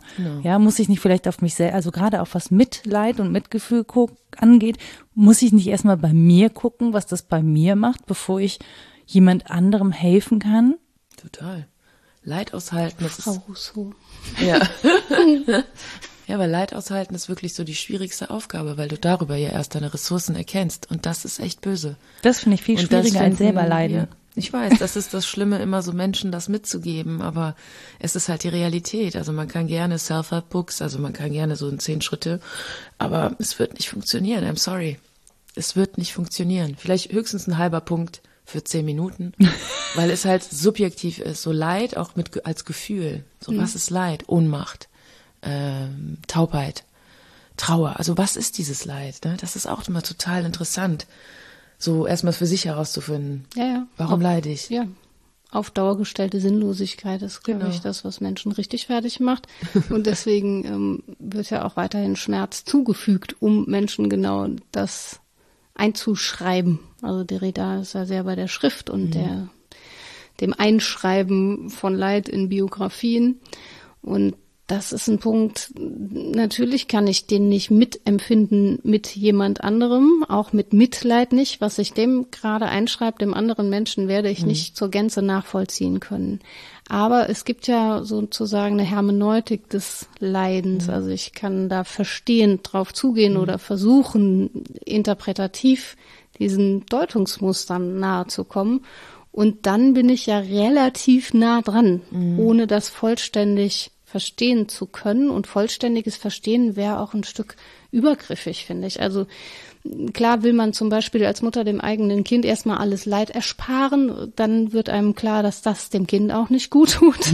nicht nur, weil es nicht geht, sondern mhm. weil es äh, ne, dann einen eigenen Umgang finden muss. Und, und, weil sie auch wirklich Gefahrensucher und Gefahrensucherinnen ja. sind. Sorry, aber es ist einfach unmöglich, dein Kind vor allem Leid mhm. zu schützen. Ja, aber nicht nur die Unmöglichkeit, sondern auch die Dignität des eigenen Leides. Also, dass ich das nicht übernehmen kann, heißt auch, dass mein Kind sich von mir abgrenzen kann, zum Glück. Dass ich nicht ja. alles leide, was es leidet, heißt auch, dass es ein eigener Mensch werden kann. Und dann gibt's sicher sowas wie ein verstehendes Erfahren oder Miterfahren, aber nie eine totale Schnittmenge. Und das ist auch gut so, sonst bräuchtest du keine Interviews zu führen, sondern könntest du annehmen, wie es denen wohl ja, ergangen ist. Wohl ne? ergangen ja. ist, das stimmt. Das hätte ich total übergriffig. Also ja. das ist ja auch das sehr Private am, am Leid und den Zuschreibungen, die man da so hat. Man darf über, also das ist so etwas, über das, das Leiden zu äh, sprechen, jetzt so ganz allgemein ist schön, aber so subjektives Leid ist, finde ich, etwas, das darf man nicht anfassen. Auch in der Therapie fällt mir das auf, dass die das erwarten. Ja. Also dass die so? Eltern, also Menschen sehr wollen, häufig, das die letzten sechs angehst. Jahre Hm. waren wirklich so, pack es an, frag, stell. Und dann stellst du nicht die Frage und dann merkst du schon so eine Wut. Und dann erkennst du aber, dass die gelernt haben, wir lernen ja, ne? Alle, dass die gelernt haben, dass man sehr übergriffig sein muss. Und dass die mit dieser Freiheit in diesem Raum erstmal überfordert sind. Weil das Leid soll ja direkt Streichel, Streichel, so ich bin Therapeutin, das ist die Verhaltenstherapie, so wir machen das und das. Und die sind total überfordert manchmal, wenn du nur in Beziehung erstmal gehst und über, weiß ich nicht, Hobbys redest, obwohl da jetzt wirklich was passiert ist. Und das ist etwas, was, was, was wir lernen müssen. Das ist ja genau, dass diese Freiheit, ich darf glücklich sein, ich darf aber auch leiden. Aber ist wieder institutionsabhängig. Machst Ich du das glaube- durchsichtig, warum du dann nach dem Hobby fragst und nicht die Frage stellst? Nö, ich, ich finde das einfach wichtig, weil Mhm. ich würde nie, ich bin kein, also vom Typ her unabhängig, als ich würde nie zu viele Fragen stellen. Ich möchte, weil ich möchte es nicht. Mhm. Für mich war es immer wichtig, dass man so, dass ich etwas sage, also ich dir das mitteile und dann können wir loslegen. Aber so dieses Übergriffige, ich finde, das darf man auch nicht bei glücklichen Themen. Also wie Also oft mit man dir gefragt als wird, Journalistin, du musst da ständig Fragen Ja, stellen. okay. Ja, aber das, aber das ist ja auch das, was mir ja schwerfällt, ne? Also weil, weshalb ich immer denke, ich bin eine schlechte Journalistin, weil ich eigentlich immer nur ein Tauschgeschäft mache. Ich erzähle dir meine Geschichte, du erzählst mir deine Geschichte. Das ist ja das, was ich eigentlich im Gespräch häufig mache und gar nicht so diese journalistischen Fragen stellen. Das muss ich tatsächlich lernen. Ähm, ich habe das Gefühl, dass viele Menschen mich ausfragen, ähm, weil sie irgendwie Sachen wissen wollen oder interessant finden, hoffe ich zumindest. Und nicht, dass sie nur fragen, weil sie langweilig sind, ähm, aber dass sie sich da gerne hinter verstecken. Und mir fällt es total, oder dadurch fällt es oft schwer, dass ich zu anderen Menschen durchdringe, weil die irgendwie lieber bei mir so nachfragen und ich so denke so, nee, ich bin gerade nicht Thema, weshalb ich aber zum Beispiel gerne diesen Sport Insight Podcast mache, weil ich mich dann zurücknehmen kann. Also dann kann ich endlich mal diejenige sein, die die Fragen stellt, diese Bühne öffnen und selber auch neugierig sein. So, das ähm, finde ich schön. Deswegen habe ich meinen Interview-Podcast tatsächlich gemacht, damit ich mich nicht selbst zum Thema machen muss, so, sondern damit andere Menschen Thema sein können, weil die auch spannende Sachen zu erzählen haben. Und mir ist über die Rolle leichter fällt, mich dann auch irgendwie dann in den Hintergrund zu stellen und eben wirklich Fragen zu stellen. Ich glaube auch Leid helfen, also helfen zu können, das haben wir ja mit Freunden auch, geht ja auch nur erstmal darüber, den Menschen kennenzulernen. Und dann sind es dann halt Hobbys, Freundschaften, Beziehungen, ne, dich erstmal so an die Personen rantasten, um zu gucken, okay, wie, wie, wie kann ich das jetzt so therapeutisch und auch privat. Ne, und das ist mir auch persönlich immer sehr wichtig, weil man sehr schnell in dieses Tipps geben. Ich finde das ganz, ganz schrecklich. Ist aber ja vielleicht auch Ungefragt Tipps zu geben oder ungefragt Tipps zu bekommen, bin ich immer so, honestly, das passiert dir ja immer noch, also mir zumindest Ja. oft, dass ich denke, ich will keinen Tipp. Ne, es ist ja vielleicht auch wichtig, die Person neben dem Leid kennenzulernen. Also du bist ja nicht nur das Leid, das dich definiert. Und vielleicht ist es für Menschen auch total wichtig zu erfahren, ich bin nicht nur mein Leid, ich bin eben auch alles andere, was ich Genau. mitbringen kann. Ich bin auch nicht mein Beruf. Nicht? Das, nee, das wird leider auch oft erwartet. Du bist doch Therapeutin, du müsstest das doch wissen. Das ist mein Lieblingsspruch. Du bist doch Philosophin, du müsstest das doch Das höre ich nie, aber ich habe im Nebenjob, neben des Studiums, habe ich häufig gehört, A, sind Sie das Vorzimmer, was ich sehr schön fand. Sind Sie das Wort? Oder auch sind Sie die Führung, was mir lieber war als das männliche Substantiv, was auch kam. Museumsführung machen oder in einem Vorzimmer arbeiten. Sind Sie das Vorzimmer, habe ich gerne mit Ja beantwortet. Drei Kubikmeter Vorzimmer. Guten Tag. Ja, klar wird man identifiziert. Das ist ja letztlich der identifizierende Blick auf alles, dass wir wissen wollen, womit wir hantieren. Der andere Mensch soll bitte Zuschreibungen haben, mit denen wir gut klarkommen und ähm, die wir möglichst kategorisieren können. Ähm, dann sind wir halt schneller fertig damit. Aber recht eigentlich wissen Menschen voneinander, dass sie darin nicht aufgehen, würde ich sagen. Und das wissen sie gerade, weil sie auch darunter leiden, dass diese Zuschreibungen an sie selber herangetragen werden. Also die Ehrlichkeit würde einen, glaube ich, schon weiterbringen, zu sagen, was bin ich denn alles nicht oder was bin ich denn alles auch? Dann sind das die anderen vermutlich auch. dass die auch so Nicht-Sein haben und Mhm. äh, andere Alternativen. Aber das, das finde ich insofern spannend, als dass wir das ja oft nicht darstellen. Also ich denke jetzt gerade im Rahmen von sozialen Netzwerken. Was wir alles nicht sind. Ähm, nee, dass wir vor allen Dingen das, wo wir nicht zulänglich sind, dass wir das nicht darstellen. Also ne, Nadia hat eben gesagt, naja, dann, dann filme ich mich dabei, wie ich weine, um zu sagen, ich bin auch nur ein Mensch, aber das ist es ja gar nicht, sondern diese Unzulänglichkeiten, die wir alle haben, mit denen präsentieren wir uns ja sehr selten. Also wir leben ja gerade in einer Welt der Abbilder, also der sehr bewusst produzierten Abbilder von uns selber. Das heißt, wir kommen an den echten Menschen in der Form gar nicht mehr ran. Wir kennen dieses mediale Avatar, hast du es, glaube ich, mal irgendwann genannt, diese Avatare von uns selber. Und ähm, das ist ja eine spannende Geschichte, ne? Also auch selbst in dem Moment, wo wir sozusagen unsere Unzulänglichkeiten präsentieren, produzieren wir sie. In einer, also wir, wir stellen sie dar. Wir sind nicht unzulänglich, weil wir unzulänglich sind, sondern wir stellen sie dar. Ich bin auch sehr gut darin, meine Unzulänglichkeiten darzustellen und als irgendwas Lustiges zu verkaufen, zum Beispiel. Oder als eine Form von Schönheit, die so zur Ja. Gänze des Bildes. Ja, doch, also auch das, du, du lachst, aber das ungeschminkte nach dem Sport und Ach rotes so, ja, Gesicht, ja. das ist ja, Ja, auch, stimmt. schaut her, auch dies ist Ja, Teil genau. einer Ich, schönen ich Person. dachte, ich dachte eher meine, meine Stürze über meinen Teppich zu Hause. Hat man so selten aber das ist ja gerade die sympathisch. Kamera zur Hand, ne? sowas ist, sowas ist ja sehr sympathisch. es war ja auch dunkel, deswegen konnte man, man hätte es eh nicht filmen können, aber ich kann das Geräusch noch mal gerne nach. Talon. Ja, nein, das ist aber, das ist natürlich aber auch ein, ein Coping-Mechanismus, Genau. weil das, natürlich ist das peinlich, dass ich mit Mitte 40 mich immer noch auf die Fresse lege, als wäre ich 10. Das ist so lustig. Aber, genau, ja. Nee, das ist was, also es gibt Authentizität, die man nach außen trägt. Und es gibt dann natürlich diese Selbstdarstellung als Coping Skill. Also sorry, wenn ich das. Also es gibt für Nee, mich nee. gibt es einen Unterschied zwischen. Ich kenne ja super viele Freunde, die das dann nutzen und dann richtig lustiges, tolles Zeug produzieren. Ich finde das abgefahren. Ich folge dir ja auch. Ich finde das alles cool, weil du auch ein Insight gibst. Also du gibst ja auch bis Wissen weiter äh, ohne Wertung. Bist vielleicht dann wütend, aber man kriegt es nicht mit. Jetzt weiß ich es demnächst. Aber dann hast eine du, böse Frau. dann hast du diese Selbstdarstellung, diese Selbstdarstellung des Leiden, des, des Leidenden. Ja, um genau. das Gefühl nicht auszuhalten, weil du Likes kriegst. Richtig. Sorry, aber wenn ich leide, ist das Letzte, was ich will, dass ich, dass mich irgendwer filmt. Genau, und das ist, ja- das meine ich ja. Also du teilst dein Leid ja auch, um dann etwas zurückzukriegen. Aber das ist ja nicht dieses, ne, mit, mit einer Freundin da sitzen und in den Arm genommen werden, sondern du versuchst ja das mit einem, das ist ja so eine Endorphinausschüttung, die da stattfindet. Und das ist ja eine Form von Betäubung. Das ist eben nicht echtes Leid. Also wenn ich leide, möchte ich das auch nicht produzieren. Ehrlich gesagt, da habe ich auch keinen Bock drauf. Dann geht's mir auch einfach gar nicht gut genug. Das ist aber die Maschine. Ich glaube, dass wir alle noch richtig, also jetzt ist total negativ.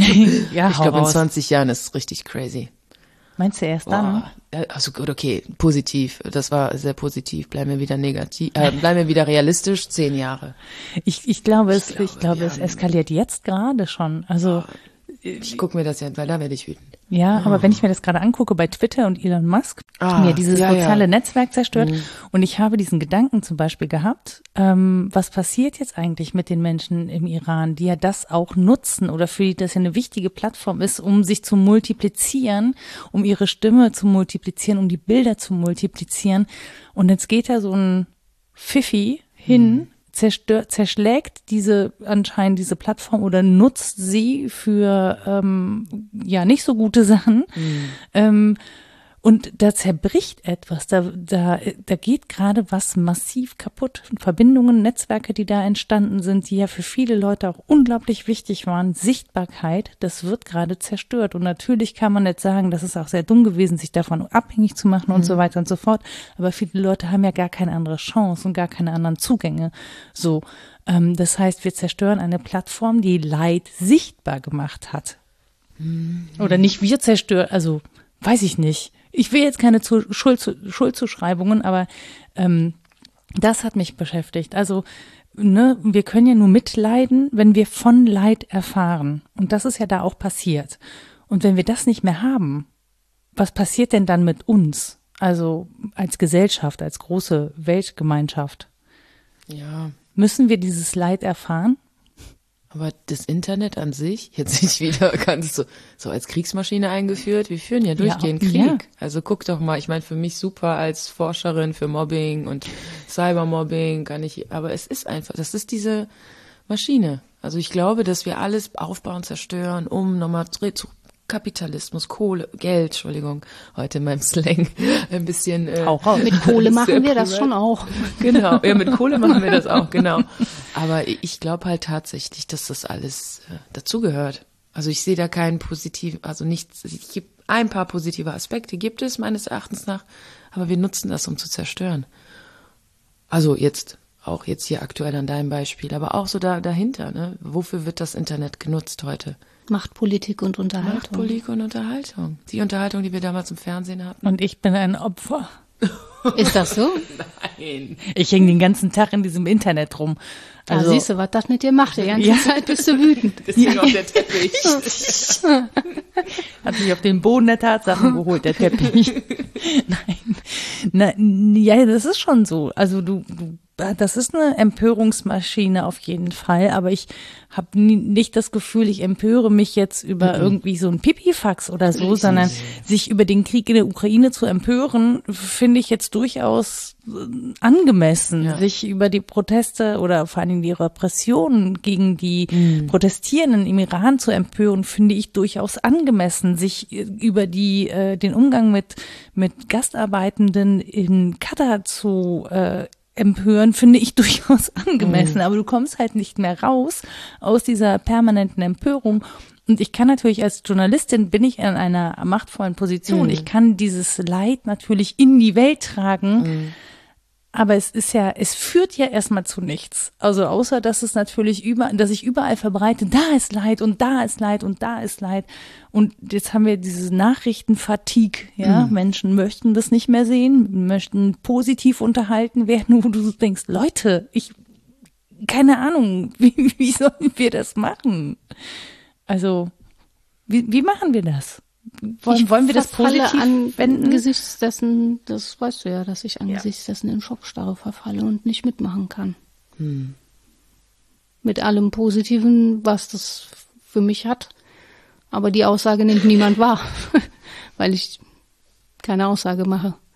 Ich finde es nicht sagbar für mich. Ich kann das nicht. Ich kann an keinem sozialen Netzwerk teilhaben. Ich kann es nicht. Musst du ja auch nicht. Und das ist ja auch, äh, viele Menschen schätzen das ja auch, dass Das du kann ja nicht auch sehr verantwortungslos sein. Das, das, das, Ja, wenn man Noras Perspektive ernst nimmt, ist das ja richtig. Und wenn wir in einer globalisierten Welt leben, dann ist alles Nahbereich. Ich hatte das schon als Kind, das Fernsehen hatte so Dokus, ne, haben mich fertig gemacht. Also ich dachte, das kann ich jetzt hier sehen, ne, wie das da auf Papua-Neuguinea so abgeht. Ähm, so fern sehen zu können, wahrnehmen zu können, äh, bringt Verantwortung mit sich in irgendeiner Form. Sobald ich vom Leid anderer weiß, bin ich davon betroffen. Ich würde sogar sagen, ich bin davon betroffen, auch wenn ich es nicht weiß und keine Bilder davon habe, weil ich weiß, dass Menschheit leidet. So. Das weiß, Schlimmere ist ja, dass wir dafür verantwortlich sind, zu Ja. großen Teilen auch. So, und der Verantwortung entziehe ich mich nicht, aber ich entspreche ihr auch nie. Nie. Ich kann der nicht entsprechen.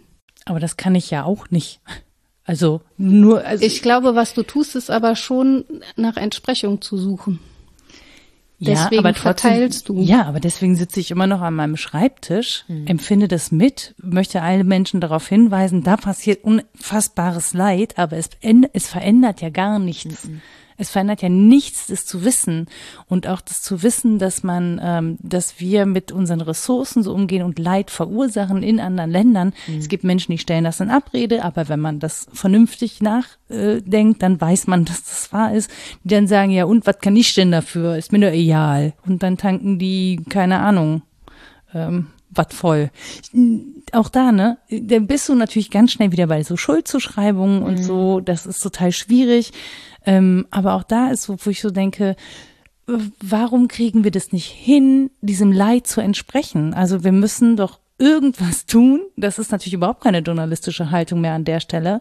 Aber nicht das zu finden, wo wir diesem Leid entsprechen, das finde ich zum Beispiel schwer aushaltbar. Und ich, ich ganz ehrlich, ich habe sehr bequem beim schwer aushalten, ja. Ja, ja, klar. Das ist ja. sowieso was, worüber wir ja noch nicht gesprochen haben. Ich sitze hier am Tisch und habe die ganze Zeit ein schlechtes Gewissen, weil ich im Prinzip noch nie richtig gelitten habe. Also richtig im Sinne von Phänomenfeld abschreiten, nicht im Sinne von Skala. Natürlich mhm. habe ich mal gelitten, aber mal ehrlich, ne? Also ich bin schon mit meinem Leben gepampert. Ich bin eine weiße Frau, die äh, in Westeuropa zu einer Zeit groß geworden ist, in der mhm. alles ziemlich okay war. So. Ja. Ähm, aber davon abgesehen, warum wir dem nicht entsprechen können, weil es nicht geht. Es ist nichts, dem man entsprechen kann. Alle Philosophie kann versuchen, das Unsagbare sagbar zu machen, aber entsprechen kann man ihm nicht. Ich möchte das nicht. Ich glaube, man muss bei sich bleiben. Das musste ich auch lernen. Ich habe, ich hab, äh, wie gesagt, so mit der Kriegsfotografie, es war schon radikal mit 14, also mhm. ne, so Magnum Photography. Fand ich aber total toll, Realismus. Und da war ich auch immer wütend. Immer, Wut war auch immer so eine Basisemotion von mir, eigentlich so die Basisemotion, wenn es um Ungerechtigkeit, weil in, also Ungerechtigkeit macht mich sehr wütend. Mhm. Als ich diese, wirklich so, auch wenn ich über die Geschichte der Psychiatrie vortrage boah, dann merkt man mhm. auch direkt, die ist so professionell, aber die mhm. finden es dann halt interessant, weil dann alles viel mehr so beschrieben wird. Äh, ich glaube, du musst bei, ich musste lernen, bei mir zu bleiben. Das ist auch etwas wieder klar, einfacher gesagt als getan. Aber heute weiß ich, ich kann mein Land, ich kann nur diesen Beitrag leisten und das meine Sachen machen, die ich halt dann so privat mache dafür, aber ich kann es nicht verändern. Ich kann das islamische Regime im Iran nicht ändern. Ich kann in der Ukraine, ich kann leider gewisse Menschen nicht irgendwie einfach mal, weiß ich nicht, äh, ja, wegdrücken, die nicht nett sind, weißt du, also so einfach so wegschieben in einen anderen Kontinent, ausliefern lassen. Deswegen musst du immer bei dir bleiben. Das geht, du kannst diese Welt wenn ich nur anfange, du siehst ja, wie oft ich atme, wenn ich nur anfange, aber ich darf darunter leiden. Du darfst darunter leiden, klar, und das mache ich auch. Ja. Und es gab es gab Phasen jetzt in Paris, als ich auf der Demo war. Es waren zwei Demos in den letzten zwei. Ich habe geheult und ich habe das Heulen, Weinen vor anderen fiel mir, also musste ich auch lernen, by the way. Das ist auch etwas, was mir nicht so in den Weg. Aber ich habe geweint. Ich musste richtig weinen und das das war so meine Veränderung in dem Moment. Und dann blieb ich aber. Dann sind wir weitergezogen und dann waren wir so viele Menschen. Ich habe das Gefühl, ganz Paris ist da. Und das war dann wieder so diese Verbundenheit und das Leid wurde zusammengetragen. Und das, man darf leiden und du darfst auch wütend sein, aber die Welt verändern. Ja, ja, aber du so machst es ja in deiner Welt und das ist ein schöner Beitrag. Damit beruhige ich mich dann. Das sind drei. Du machst ja was. Super. Sitzt am Schreibtisch und klickst dir hier was zusammen. So. Ja, nee, also ich habe tatsächlich immer die Frage, ne, wie man da eine, also tätig im Sinne von wirklich da sein, da wo Leid passiert. Ne, so sich das nicht so bequem machen, nicht hier so bequem sitzen und predigen und selber nicht irgendwie hm. ähm, da sein, wo Leid, wobei auf der anderen Seite, ne, wenn man selber leidet, wer profitiert denn dann davon, wenn man sich so absichtlich Leid aussetzt? Mhm. Das ist ja dann auch so eine Frage, die man sich stellen muss. Ne? Hilft das überhaupt jemandem? Ja. Ähm, aber ich finde, es ist einfach ein, ein dauerhafter Konflikt, der sich auch nicht auflösen lässt. Ähm, und vielleicht muss man auch da mit radikaler Akzeptanz rangehen, zu sagen, ne, also Ambig Ambiguitätstoleranz haben wir da auch noch, ne, zu sagen, okay, ähm, das ist so, das müssen wir aushalten, obwohl ich es wirklich, wirklich schwer finde, und was, ich habe das gleiche Thema, diese Ungerechtigkeit, mhm. die da stattfindet und auch dieses, diese, ähm, dieses Menschenverachtende, genau. wirklich Menschenverachtung ist etwas, das mich wirklich richtig wütend macht und zwar auf allen Ebenen, ja. egal ob jetzt, ne, also wie groß das Leid ist, das dadurch verursacht ist und wenn es eine unbedachte Beschimpfung ist, aber diese Menschenverachtung, die da drin steckt, die macht mich wirklich, ich die macht mich auch. richtig wütend und auch richtig traurig, ehrlich mhm. gesagt. Ja. Jetzt guckt ihr mich beide an. Ja, jetzt gucken wir dich beide an, weil du so zugehört hast und ich gedacht habe, vielleicht möchtest du noch was einwerfen. Nee, eigentlich nicht. nee, ich habe wirklich ein Problem mit. Also ich bin dabei. Es ist auf jeden Fall eine gute Idee, mit dem eigenen Leben einen Beitrag zu leisten und sich Was bewusst ja zu machen, tust. dass das eigene Leben einen Beitrag leistet, so oder so. Das halte ich für eine sehr gute Idee. Hm wie der aussieht, boah, schwierig, sehr schwer zu sagen. weil man auch unterschiedlich begabt ist. Ne? Das können nicht alle, aber ich denke, was wir versuchen oder hier versuchen, ist zum Teil Sagbarkeiten zu schaffen für was, was vorher keinen Namen oder keine ja. Vokabel oder keine Kategorie hatte. Ob das hilft, ist die nächste Frage. Mir hilft es manchmal, aber an vielen Stellen auch nicht. Mhm. Das ist mal das eine. Und das andere, das hatten wir, glaube ich, schon mal gesagt, das habe ich mir entlehnt, ich glaube, bei Peter Biri, ist das Entwickeln einer präzisen sozialen Fantasie, nämlich mhm. wie es sein könnte. Mhm. Ohne jetzt an Idealen zu scheitern oder zu sagen, ach, der Humanismus. ähm, sehr nett. Aber soziale Fantasie zu entwickeln heißt auch deutlich zu sagen, was alles nicht sein darf. Ja. Und das ist negatives Denken im besten Sinne. Finger in die Wunde legen und mhm. sagen, das tut weh, tut das nicht, das ist nicht richtig. Und auf Basis dessen zumindest eine Fantasie dafür zu entwickeln, wie es anders sein könnte, um ein Angebot zu machen, wenn Menschen bereit sind, was zu ändern. Aber man tut es nicht in die Welt rein. man stellt es nicht her. Leider nein. Und mit einem sehr zurückgezogenen Leben vermutlich auch nicht. Den Schuh ziehe ich mir an. Ähm, aber jede nach ihrer Fassung, ne? Braucht Leid Mut, Nadi? Ja, doch, schon. Klar. Ich meine, die persischen, jetzt nehmen wir mal den, das Beispiel, die sind ja mutig. Die leiden ja alle sehr. Das, das Leid treibt dich ja auch. Das ist ja so, das, was ich versuche immer so ein bisschen zu beschreiben, ist, dass, dass, dass das Leid ja auch sehr viele positive Seiten hat. Also ich glaube, ich würde jetzt nicht hier sitzen und die Person sein, die ich bin, wenn ich nicht gelitten hätte, auch wenn das vielleicht jetzt nicht hierarchisch jetzt auf Skala 10 war. Aber Leid ist schon sehr, hat sehr viele positive Seiten, wenn ich darüber meine Ressourcen kenne. Und das ist, wie gesagt, ne, wieder Resilienz, Resilienzforschung, was wir lernen halt im Zuge unseres Lebens. Aber Leid macht schon mutig. Dann würde, würde ich hoffen, ähm, dass Menschen, die das hören und sich auch in ihrem Leid vielleicht gesehen fühlen mhm. oder gehört fühlen, angenommen fühlen, ähm, es schaffen, damit mutig umzugehen, mhm. auch nach außen zu gehen. Ich meine, auch das erfordert ja Mut, ne? Dein Leid irgendwie mitzuteilen und mutig zu sein, was schlimm genug ist, aber in, in einer Gesellschaft wie dieser mhm. erfordert es Mut, mhm. selber zu sagen, dass man leidet. Genau. unter etwas, unter Umständen ähm, oder unter seinem eigenen Leben, was auch immer da mhm. gerade passiert.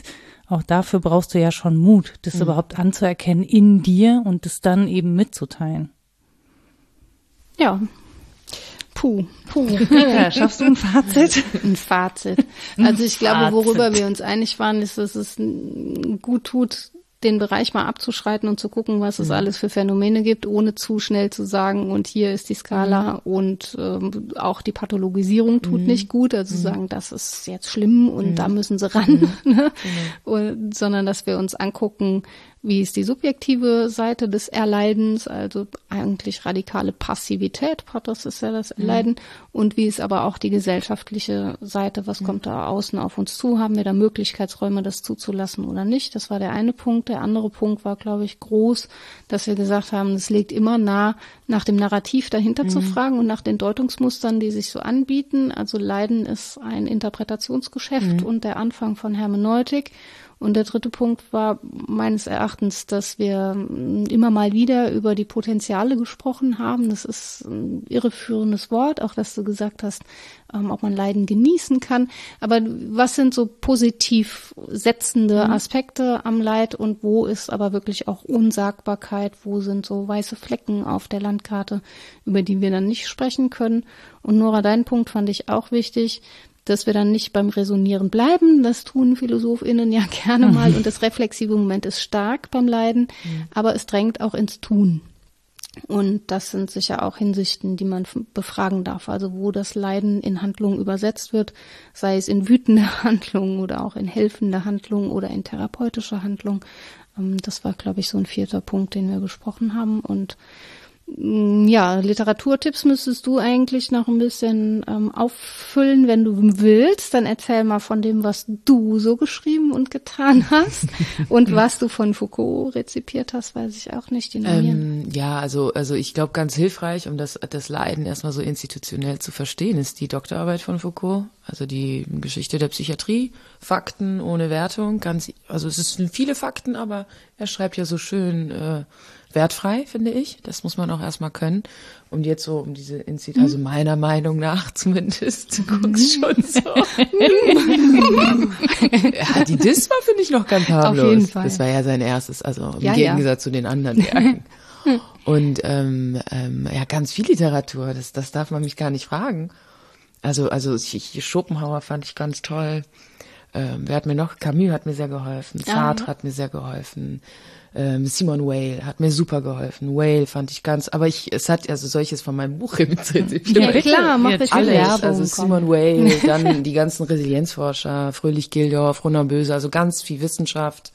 Klar, als, als Background, Joan Didion, alle Bücher. Stimmt, das Susan Sonntag, alles. gesagt. Also Susan vor allem ähm, das Leiden anderer betrachten, war so für mich, oder AIDS und seine Metapher, ähm, war sehr wichtig, um da nochmal so eine Rekonstruktion Leid zu schaffen. So, wir sprechen uns in vier Jahren wieder, Hitchens, wenn wir das Christoph ja. Hitchens, ganz toll. Also War, Love and äh, I forgot. ähm, War, Love, genau. Hitchens auf jeden Fall, der Journalist, ganz toller Typ. Ja, also ich glaube, ich höre jetzt einfach mal jetzt hier auch so sprechen. Ja, aber ist ja schön, also man muss das Ich Universum kann ja dir so ein gerne ein Stück paar Sachen aufreißen. schicken, können ne? wir ja gerne. Dann kann Genau. Nora da eine schöne Liste Ja, draus genau. machen, weil es schon immer Menschen gibt, die das interessiert und die ins Denken tiefer Gerne, eintauchen klar. wollen. Ähm, Und ich ja wirklich nur das äh, Ah ja, genau. Kleine abgebildet habe. So, dann mache ich das in alphabetisch korrekter Reihenfolge. Pass auf. Und geschickt hast es mir auch schon, das ist so hilfreich. Das ist gut. Ja. Ich hatte auch eine Datei mit so den wichtigen Stichworten dahinter, damit wir uns hätten entlanghangeln können, aber das fand ich dann auch übergriffig, das Gespräch irgendwie schon einen Leitfaden anheimzugeben. Dann habe ich das ganz schnell gelöscht und gehofft, dass ich es vergesse und das hat auch geklappt. ähm, so, Emil Angern hat einen sehr schönen Artikel geschrieben, der das ganze Feld ziemlich aufreißt, aber dabei auch strukturiert. Das Leiden und die Philosophie. Das ist in dem Band Die Ethik Arthur Schopenhauers, naja, ne, im Ausgang vom deutschen Idealismus Fichte Schelling und von 2006 und das kann man auch ähm, im Internet abrufen, den Link habe ich dir geschickt. Dann hat Nadi auch zitiert Byung-Chul Han, Palliativgesellschaft Schmerz heute. Ähm, der spricht von Algophobie, also dass wir wirklich Angst vor Schmerz haben und vom Konsensdruck statt schmerzhafter Auseinandersetzungen und von diesem Hang zur positiven Psychologie wenn man das gelesen hat, das ist halt nur ein Essay und man denkt an vielen Stellen so, mhm, mhm, jawohl. ne? Aber dann darf man ähm, gerne auch Thomas Macho dazu lesen und Wolf, äh, Burkhard Wolf und Karin Harasser haben äh, als HerausgeberInnen Politik und Technik des Schmerzes herausgegeben und ich finde, dass das das Ganze nochmal schön einlagert, wo so Thesen sonst in der Luft hängen. Das würde ich also empfehlen. Von Michael Hauskeller gibt's was ähm, nochmal über Schopenhauer dezidiert. Das ist durch Leiden lernen, Schopenhauer zwischen Mitleid und Selbstüberwindung. Und ein ganz großer Topos um, innerhalb der Bildungsphilosophie und der Erziehungswissenschaft ist Lernen und Leiden. Ne? Das, ja, Lernen durch Leiden oder Lernen und Leiden.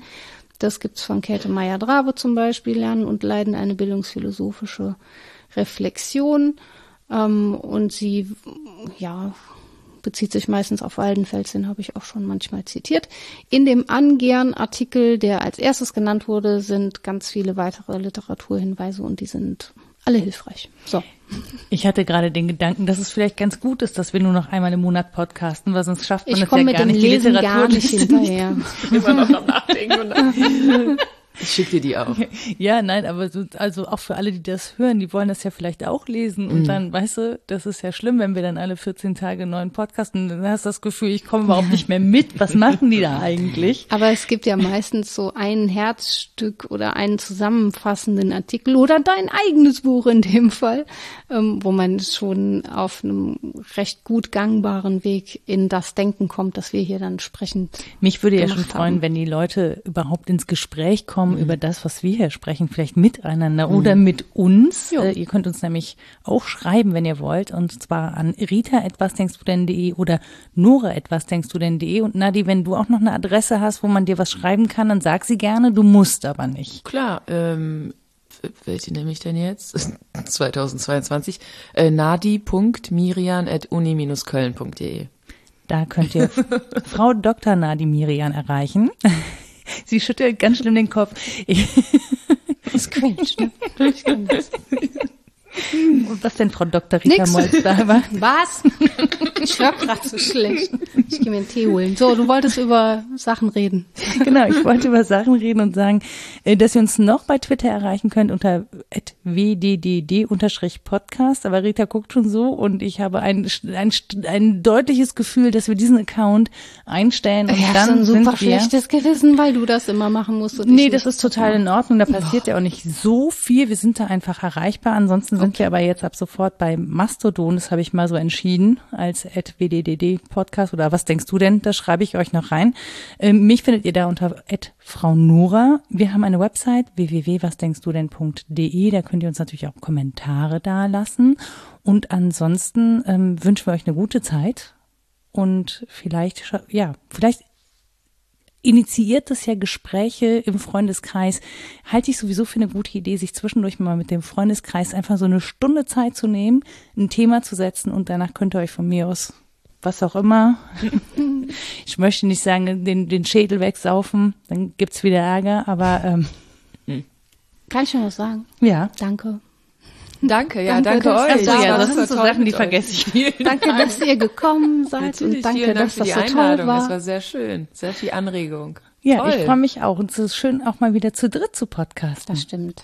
Gut, Rita, dass du das mit der Höflichkeit deutlich besser drauf hast als Äh, das war nicht, war ich höflich? Das ist ein cooler Nebeneffekt. Ich Diese habe mich einfach gefreut.